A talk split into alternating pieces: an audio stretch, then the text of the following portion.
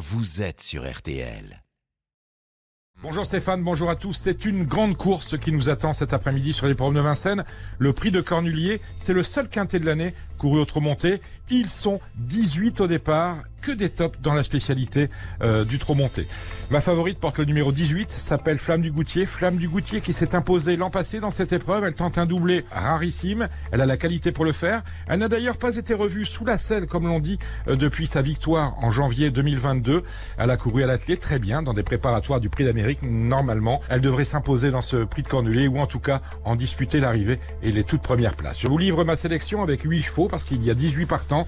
Le 18 Flamme du Goutier qui est donc ma favorite, je la place devant le 12 Gladys des Plaines, le 14 Grand Villesse Bleu, le 3 Faubourg, le 15 Zarenfass, le 10 Anna Desmolles, le 9 Hirondelle du Rib et enfin le 8 Happy and Lucky. Ce qui en chiffres nous donne le 18, le 12, le 14, le 3, le 15, le 10, le 9 et le 8.